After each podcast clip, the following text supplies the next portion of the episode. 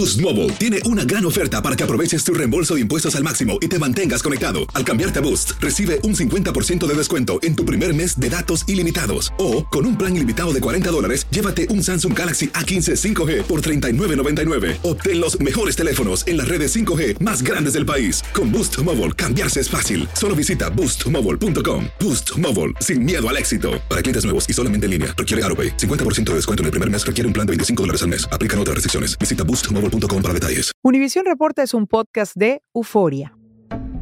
El 24 de junio, la Corte Suprema de Justicia anuló Roe versus Wade. El reciente fallo del Tribunal Supremo sobre el caso de Roe versus Wade ha generado mucha controversia en todo el país. A partir de esta decisión, el derecho al aborto quedó en manos de los estados. La decisión ha sido aplaudida por sectores conservadores. La Constitución actualmente no tiene ninguna sección que escribe que este es un derecho constitucional. Yo creo que es una decisión correcta. Y también ha sido cuestionada por las implicaciones que puede traer como poner en riesgo la vida de las mujeres. Las manifestantes exigen ahora que los estados adopten leyes que garanticen el acceso al aborto. Organizaciones que trabajan en favor de los derechos de las mujeres aseguran que llevarán esta lucha hasta las últimas consecuencias.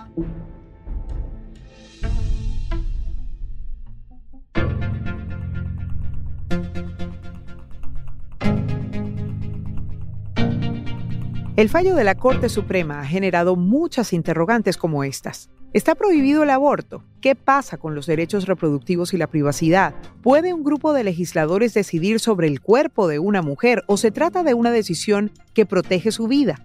Para aclarar cuál es la situación en Estados Unidos, hoy tendremos dos invitados. Omar Aguilar de Latinos por la Vida, una coalición de organizaciones que busca movilizar a los latinos en el movimiento Pro Vida. Yo creo que es volver a tomar un poquito de sentido común. Esto no tiene nada de retroceso. Durante los últimos años hemos vivido bajo la fantasía y bajo el engaño que tenemos que sacrificar a nuestros hijos para avanzar como sociedad. Y Alejandra Soto de Planned Parenthood, una organización que se dedica a dar información sobre la salud sexual y provee servicios de salud reproductiva. Una de cada cuatro mujeres en Estados Unidos aborta en su vida. Pongámosle cara a eso, una de cada cuatro. Yo, tú, mi hermana, mi vecina. Una ha abortado. El que no lo hablemos y el que hay estigma sobre el tema es otra cosa. Hoy es miércoles 6 de julio, soy Eliangélica González y esto es Univisión Reporta.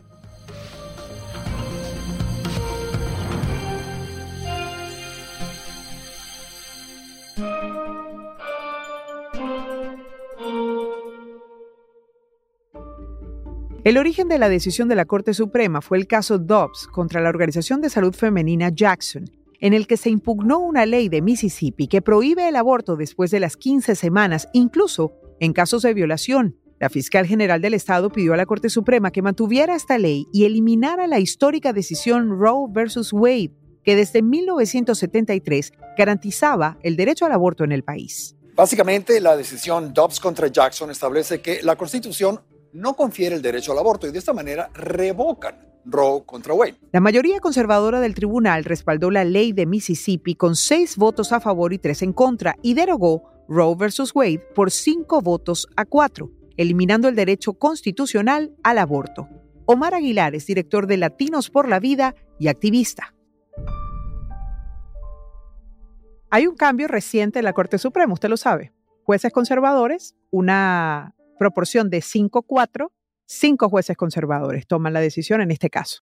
Cuando la gente tiene la percepción, Omar, de que las decisiones se toman a la luz de una ideología política, de una tendencia, de una creencia, de la religión, por ejemplo, tienden a pensar que no son justas, que responden a algo. ¿Usted qué le dice a la gente que argumenta eso en el caso de los jueces conservadores que estamos hablando en este momento.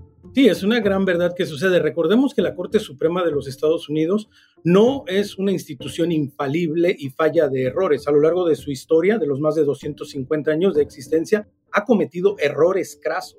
En un momento la Corte Suprema dijo que la esclavitud estaba bien, negándole eh, el derecho, es más, ni siquiera reconocer a los descendientes de africanos en aquellos años.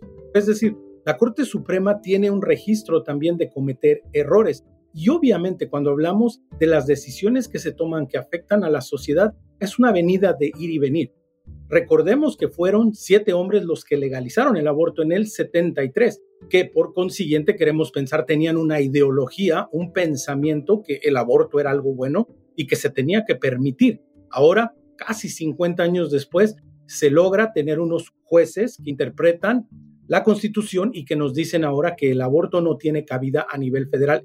Tristemente en la actualidad se ha polarizado, son extremos totales, pero cuando hablamos de la dignidad de la persona, es un tema que nos debe de incumbir a todos. Omar, pero usted no concibe el aborto en ningún caso, en ninguno. Existen situaciones particulares, pero son particulares, por ejemplo, un embarazo ectópico, un embarazo en donde, ¿verdad?, el bebé ha sido implantado, el huevo ha sido implantado fuera de la matriz y esta, porque la ciencia así no lo dice, esto no es solo una cuestión de pensamiento ideológico, es una cuestión de ciencia. La ciencia nos dice que ese bebé, esa vida no se va a lograr y que si sigue creciendo puede ser realmente mortal para la mujer un embarazo entópico y en algunas situaciones muy particulares. Hoy en día, en el siglo XXI, en el año 2022, existen realmente poquísimas condiciones médicas que puedan realmente hacer que la vida de la mujer esté en peligro durante un embarazo. Sí las hay, absolutamente, sus excepciones. La mayoría de los embarazos, inclusive aquellos embarazos delicados, con la atención médica, con la atención profesional adecuada, se pueden lograr. Es por eso que nosotros consideramos, ¿verdad?, que la defensa de la vida pues incluye en todos los momentos, también teniendo en cuenta que hay algunas excepciones muy, pero muy, muy particulares. Omar, ¿qué le puede decir a usted hoy a una joven que haya sido recientemente violada y peor aún, que haya sido recientemente violada por un familiar, por ejemplo, por su papá, por un hermano? ¿Qué le dice usted después de esta sentencia a una chica como esta, que haya quedado embarazada? Y muy buena pregunta. Y de hecho, pues las estadísticas lo dicen, la mayoría de las violaciones desafortunadamente ocurren con el familiar cercano es un número altísimo de violaciones que tristemente, terriblemente suceden precisamente con algún familiar cercano. Pero acá de lo que estamos hablando precisamente es que número uno, pues es un crimen atroz, es un crimen que no tiene nombre por el cual el que lo ha cometido tiene que pagar y todo el peso de la ley y de la justicia tiene que caer sobre esa persona. En número dos, lo más importante en el momento inmediato es la atención pronta a la mujer, chica, a la jovencita en esta situación, porque acaba de vivir un crimen horrible, un trauma espantoso. Ella requiere la atención, el cuidado médico, psicológico, hasta económico, moral y espiritual para seguir avanzando. Y en tercer lugar, es aquí donde empieza un poco lo difícil de entender, pero que por eso es que se tiene que trabajar con ellas, porque no se puede responder violencia con violencia, pues el aborto es una violencia en contra de un ser indefenso. Y en este caso, un ser indefenso que en primer lugar no estaba cuando se cometió el crimen. Entonces, ¿por qué él tiene que pagar? Por el contrario, y sabemos por muchos testimonios de muchas mujeres que después de una violación han tenido a su bebé y sabemos lo mucho que les ha ayudado en el proceso de sanación. No todas las mujeres terminan quedándose al niño, hay la opción real y verdadera de la adopción, pero en primer lugar es procurar el bienestar inmediato de la chica, después la asistencia que necesita y presentarle verdaderas alternativas para que ella pueda continuar su vida y también el bebé en el vientre materno. En 1973 se decidió que en la decimocuarta enmienda de la Constitución que reconoce el derecho a la privacidad, también se incluía el derecho de las mujeres a interrumpir el embarazo. El juez que emitió la opinión en el caso Roe versus Wade dijo, cito, este derecho a la privacidad es lo suficientemente amplio como para abarcar la decisión de una persona de interrumpir su embarazo. La nueva decisión de la Corte Suprema revierte este criterio al devolver a las autoridades de los estados la decisión de prohibir o permitir el aborto. Las exenciones en las prohibiciones del aborto por la violación, el incesto o la salud de la madre también quedan a criterio de cada estado. Omar, hay un punto clave aquí en esta sentencia de Roe que en ese momento se dispuso, se planteó, y era el tema del respeto a la privacidad, porque no se habla directamente del aborto, aun cuando sabemos que el caso de Roe fue una mujer soltera, podemos traerlo a colación, que presentó un caso contra un estatuto tejano que planteaba que el aborto era un delito.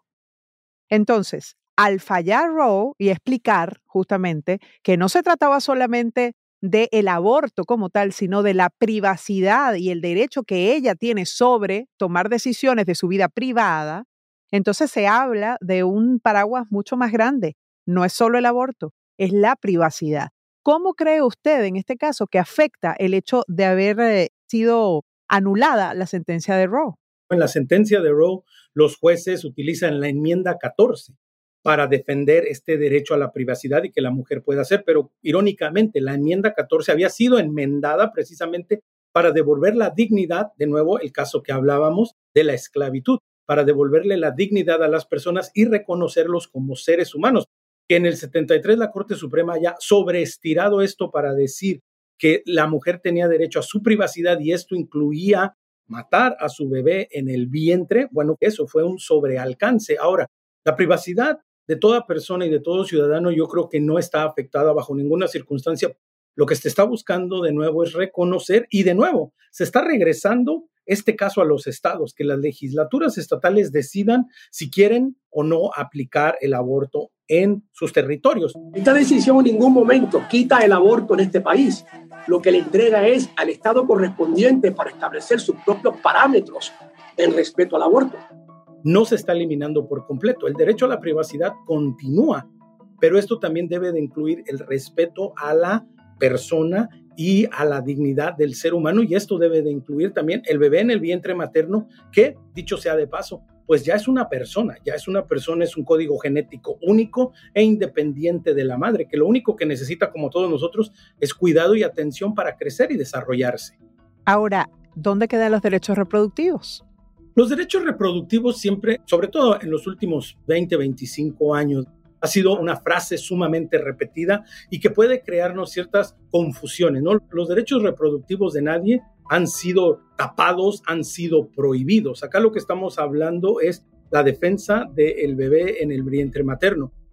A ninguna persona se le dice que tiene que tener relaciones sexuales con tal o cual persona. Acá lo que se está buscando de manera concreta no es entender que la sexualidad humana es parte de quienes somos y que esta sexualidad humana tiene consecuencias, entre de una de ellas la posibilidad de procrear y dar vida. Y una vez que esa vida comienza, esa vida tiene que ser protegida y cuidada, no puede ser desechada y descartada como si fuera un zapato o como si fuera algo que ya no me sirve. Pero de entrada, los derechos reproductivos, pues de nuevo, a nadie se le prohíbe, ni se le exige, ni se le pide que haga o que no deje de hacer algo.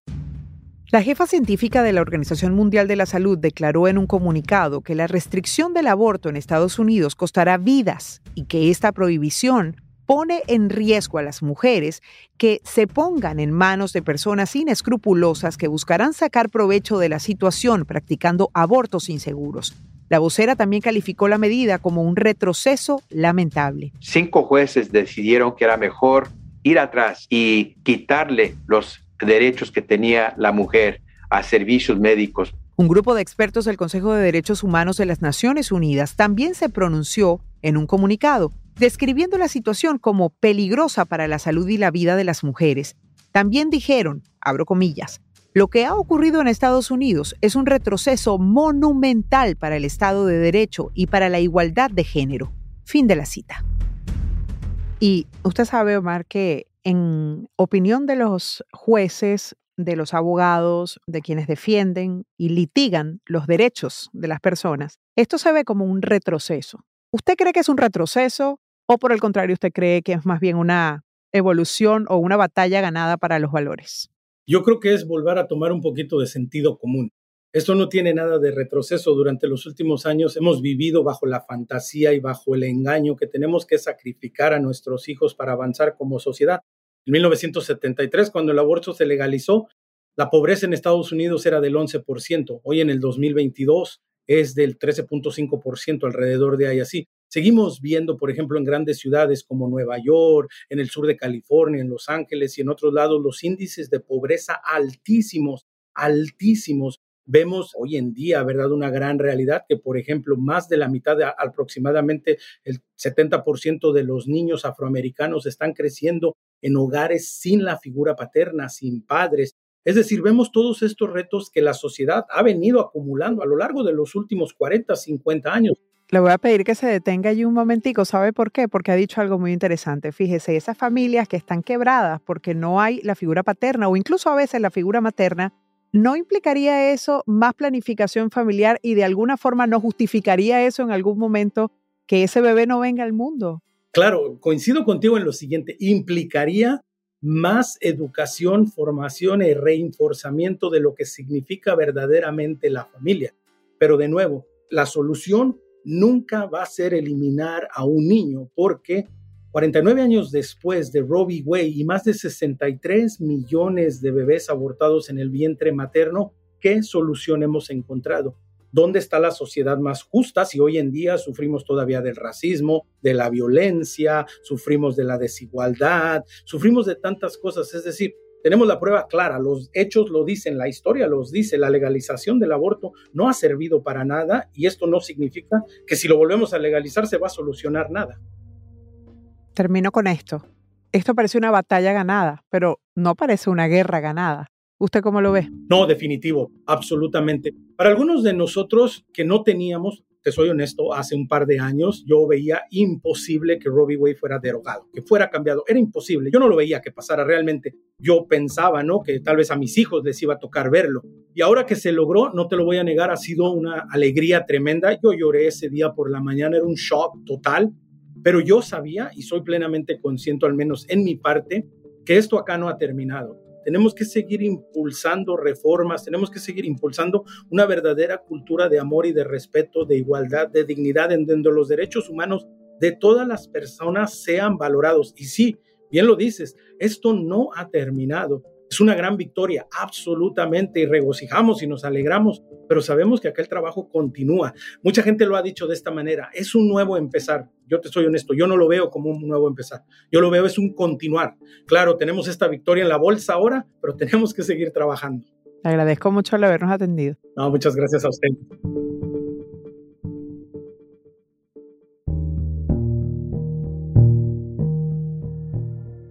Alejandra Soto es la directora de Comunicaciones y Medios Latinos de Planned Parenthood. Alejandra, ¿cuál es el impacto directo que hasta este momento, hace pocos días apenas se tomó esa decisión, tiene ese fallo en este país y para más de 30 millones de mujeres que se ven afectadas? El impacto directo, y ya lo estamos viendo porque ya tenemos las anécdotas de nuestros pacientes, es que quienes cuentan con los recursos para dejar los estados donde se han impuesto prohibiciones al aborto, lo pueden hacer. Quienes no cuentan con esos recursos se están viendo forzadas a cargar con embarazos en contra de su voluntad. ¿Qué significa el hecho de tener dinero y no tener dinero o tener un estatus o una situación social que me permite a mí tomar decisiones cuando otras personas no pueden hacerlo básicamente porque no tienen el mismo nivel social o económico que yo? Al desaparecer la protección jurídica de la Corte Suprema de Roe vs. Wade, que protege la privacidad médica, el aborto a nivel federal, cada estado ahora decide si el aborto es legal o no es legal en su estado y si sí es legal bajo cuáles condiciones. Entonces tenemos literalmente en estos momentos a un Estados Unidos que en materia de salud reproductiva está fracturado. En algunos estados hay protecciones estatales para el aborto, en otros no lo hay. Y precisamente, ¿no? Hablando del impacto sobre un individuo, pues una persona obviamente que tiene cierto salario, ¿no? De cierta cantidad, que tiene días pagados libres de enfermedad, de vacaciones en el trabajo, que cuenta tal vez con el apoyo de la pareja, la familia, para dejar a los hijos al cuidado de alguien, con relativa facilidad puede literalmente comprar un boleto de avión, subirse a su auto, reservar un hotel, pedir días en el trabajo que no le cuestan y decir, ok, en mi estado no puedo abortar, me hago una cita en otro estado. Entonces, muchísimas personas que se encuentran en esa situación, madres solteras tal vez que no tengan el apoyo de familia, de amistades, etcétera, literalmente se ven con manos atadas, llevando embarazos en contra de su voluntad, o por supuesto, en algunos casos, eh, y ojalá sean los menos, pero personas que están fuera del sistema de salud tratando de resolver de su mano propia un embarazo no deseado, y eso obviamente puede poner en peligro su salud y hasta su vida. Bajo el argumento de que una mujer no puede decidir sobre la vida que no sea de ella, la responsabilidad penal de una solicitante de aborto dependerá de las políticas que su Estado implemente. Hace tres años, un legislador estatal de Luisiana propuso un proyecto de ley que acusaría a las mujeres de asesinato por abortar. Aunque ese proyecto de ley no prosperó, actualmente no hay nada que impida que los congresistas aprueben leyes que exijan el enjuiciamiento de personas que busquen practicarse un aborto. Alejandra, el argumento de por qué el aborto no debería ser legal es que una mujer puede decidir sobre su vida y su cuerpo, pero al hablar de un bebé que ella está gestando, no es ni su vida ni su cuerpo, ¿Cómo se contraviene ese argumento? Aquí el punto principal es que un legislador, un gobernador, no está metido en nuestras recámaras con nosotros y no tiene por qué andar determinando si debemos expandir nuestras familias o no, por una parte. Pero por otra parte, por supuesto que se respeta la creencia y el sentir de cualquier persona. Precisamente quienes vinimos a Estados Unidos y no nacimos aquí, parte de la razón por la cual vinimos es esa, ¿no? La libertad de expresión, mayores protecciones civiles, derechos civiles, etcétera.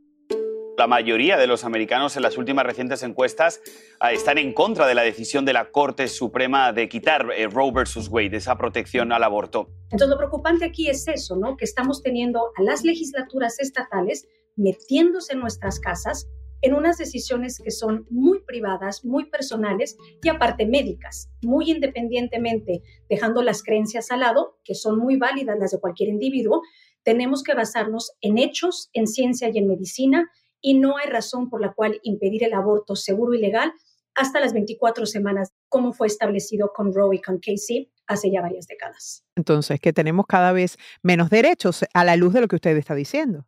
Lo que la Corte Suprema dijo en los términos más sencillos, aunque no es sencillo el tema, obviamente, es que como en la Constitución de los Estados Unidos no aparece la palabra aborto y no está establecido específicamente el derecho al aborto, que entonces no le corresponde a la Corte Suprema así hacerlo. Pero sin embargo, es una postura interesante y el análisis jurídico, por supuesto que es interesante, porque hay jueces que interpretan la Constitución de una forma literal y hay jueces que lo interpretan basándose en los conocimientos y la información que tenemos hoy en día.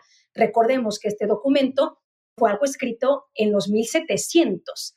Hoy en día, en el año 2022, conocemos mucho más de lo que los fundadores de nuestro país conocían hace literalmente cientos de años.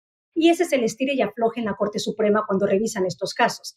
Dependiendo si la Corte en su mayoría son quienes quieren interpretar literalmente la Constitución o quienes dan un poquito más de juego, ¿no? En ese sentido. ¿Y cómo interviene la ideología en este caso? Porque estamos hablando de jueces conservadores y muchos interpretan o atribuyen esta decisión como una posibilidad, ahora un hecho, gracias a que hay cinco jueces conservadores que tenían la potestad de tomar la decisión y definitivamente lo hicieron. Y por supuesto que el movimiento en contra del aborto, eh, que tiene varias décadas luchando, fue muy inteligente, por decirlo así, en aprovechar la estadía del expresidente Donald Trump en la Casa Blanca para impulsarle y exigirle precisamente que nominara al Tribunal Supremo jueces conservadores. Que cabe mencionar, porque todo el mundo lo vimos en vivo y lo podemos todavía buscar, las nominaciones, las personas que Donald Trump nominó a la Corte Suprema, testificaron, juramentaron a que iban a proteger Roe versus Wade y que iban a proteger los parámetros jurídicos ya establecidos por la Corte antes de que ellos entraran a ella. Y ahora votaron de una forma diferente. Entonces, ahí interesante, ¿no? Si tú juramentaste que yo prometo hacer X o Y en mi trabajo en el futuro y llegas al trabajo y haces lo opuesto, pues no sé qué pensar, ¿no? Más que tener un poco de indignación a ese cambio después de haber juramentado lo contrario.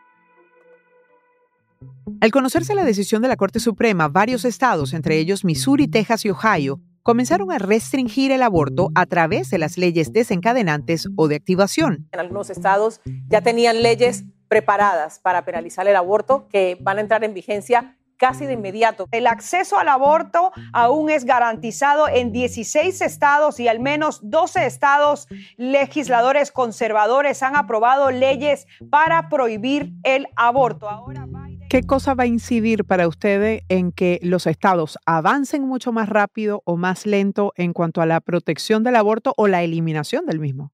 Lamentablemente lo que sí se va a ver, y por lo menos en los próximos meses, porque tenemos 26 estados que desde antes de que desapareciera la protección federal de Roe habían ya dicho que iban a prohibir o restringir el aborto, ¿no? Y ahorita tenemos nueve que ya se pronunciaron, estamos a la espera de los restantes. Eso significa que nos quedan 24 donde el aborto está protegido. Pero la lucha continúa porque el que se establezca una ley el día de hoy no significa que esa ley es para siempre.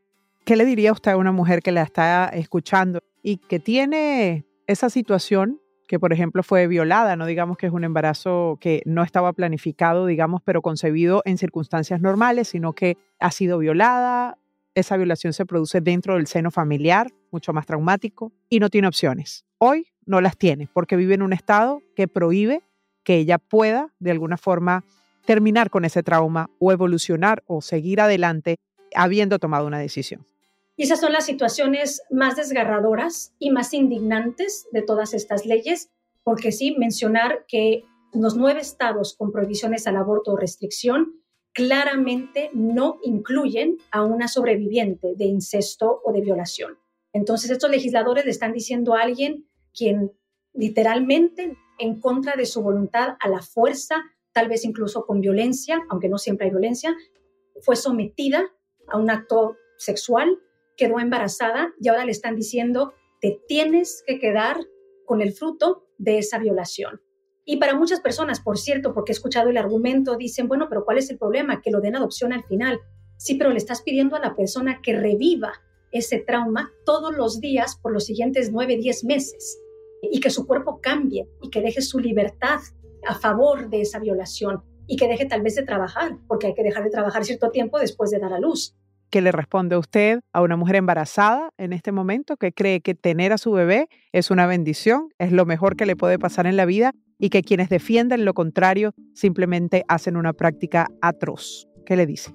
Que precisamente, así como usted tiene el derecho de tener todos los hijos que usted desea, yo tengo el derecho de no tener los hijos que no quiero tener. Eso es lo importante aquí, que efectivamente la creencia de cada quien, la moral de cada quien rigamos nuestra vida por nuestras propias creencias, nuestra propia moral y no le estemos imponiendo a otros algo que está en contra de su voluntad. Un asunto de derecho entonces. De autonomía corporal, al fin y al cabo. Hay quienes hacen la analogía de que esto es una guerra. ¿Se ha perdido una batalla o usted cree que se ha perdido la guerra? No, no se ha perdido la guerra, sin duda no se ha perdido la guerra, porque simplemente se transfirió del ámbito federal ahora a, a 50, ¿no? A 50 mini guerras, por decirlo así, en cada estado. Ahorita es un momento de mucha confusión. En algunos estados, literalmente, la ley ha cambiado. El viernes era una cosa, para el lunes era otra cosa y para hoy es otra. Entonces, es un periodo de confusión y de limbo. Más que nada, una persona embarazada, el consejo es comuníquese con su médico lo más pronto posible tanto si quiere continuar con su embarazo o si no lo quiere hacer, para que conozca todas sus opciones en su estado. Pero la lucha continúa porque, vaya, jamás se rinde uno, ¿no? Por más difícil que sea esa batalla, por supuesto que eso se lucha hasta las últimas consecuencias. Le agradezco mucho. Gracias. Como respuesta a la sentencia de la Corte Suprema, el Departamento de Salud y Servicios Sociales se comprometió a tomar medidas para aumentar el acceso a servicios de salud sexual y medicamentos como las píldoras abortivas recetadas, las cuales están permitidas por ley. El secretario de Salud, Javier Becerra, declaró que en coordinación con el Departamento de Justicia también va a buscar asegurar que los estados no puedan prohibir el acceso a los medicamentos abortivos. Por su parte, el presidente Biden ha planteado la posibilidad de buscar una ley que garantice el derecho al aborto en el país, ya que las decisiones de la Corte Suprema, como saben, no se pueden apelar. Pero para que esta ley sea una realidad, debe ser aprobada por la mayoría del Congreso, mayoría que la administración Biden no tiene actualmente en un tema tan politizado y controversial.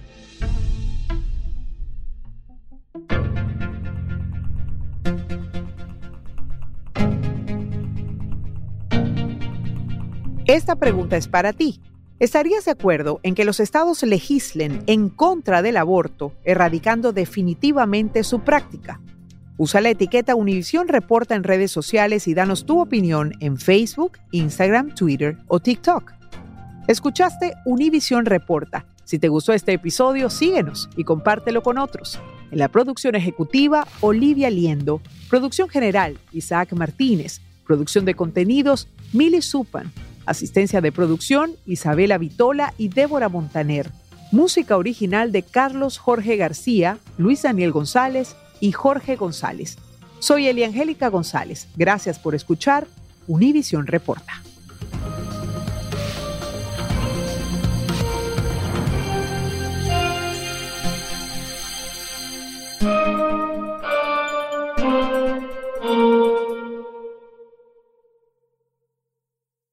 Boost Mobile tiene una gran oferta para que aproveches tu reembolso de impuestos al máximo y te mantengas conectado. Al cambiarte a Boost, recibe un 50% de descuento en tu primer mes de datos ilimitados. O, con un plan ilimitado de 40 dólares, llévate un Samsung Galaxy A15 5G por $39.99. Obtén los mejores teléfonos en las redes 5G más grandes del país. Con Boost Mobile, cambiarse es fácil. Solo visita boostmobile.com. Boost Mobile, sin miedo al éxito. Para clientes nuevos y solamente en línea, requiere AroPay. 50% de descuento en el primer mes requiere un plan de 25 dólares al mes. Aplican otras restricciones. Visita boostmobile.com para detalles.